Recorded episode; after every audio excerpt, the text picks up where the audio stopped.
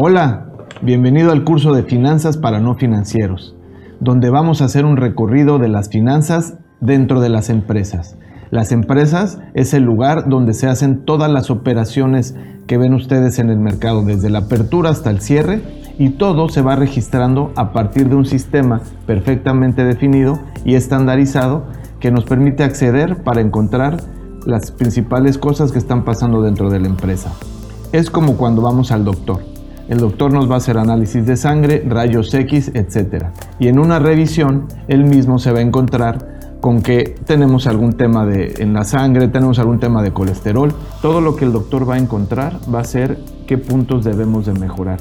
Y es exactamente el sentido por el cual los estados financieros se vuelven para la empresa sus análisis y estudios para encontrar la mejor forma de operación. Eso es exactamente lo que ustedes van a hacer al terminar este curso. Poder entender a partir de los análisis de las empresas que se llaman estados financieros o información financiera, vamos a entender los principales puntos positivos que tiene la empresa, cuáles se deben mejorar y hacia dónde tenemos que estarnos dirigiendo para que nuestra empresa o nuestro departamento funcione de la mejor manera. No importa si tú estás en mercadotecnia, finanzas o recursos humanos, este curso es muy útil para ti. Estamos acostumbrados a cursos financieros complejos y cargados de información que a veces no es fácil de aterrizar.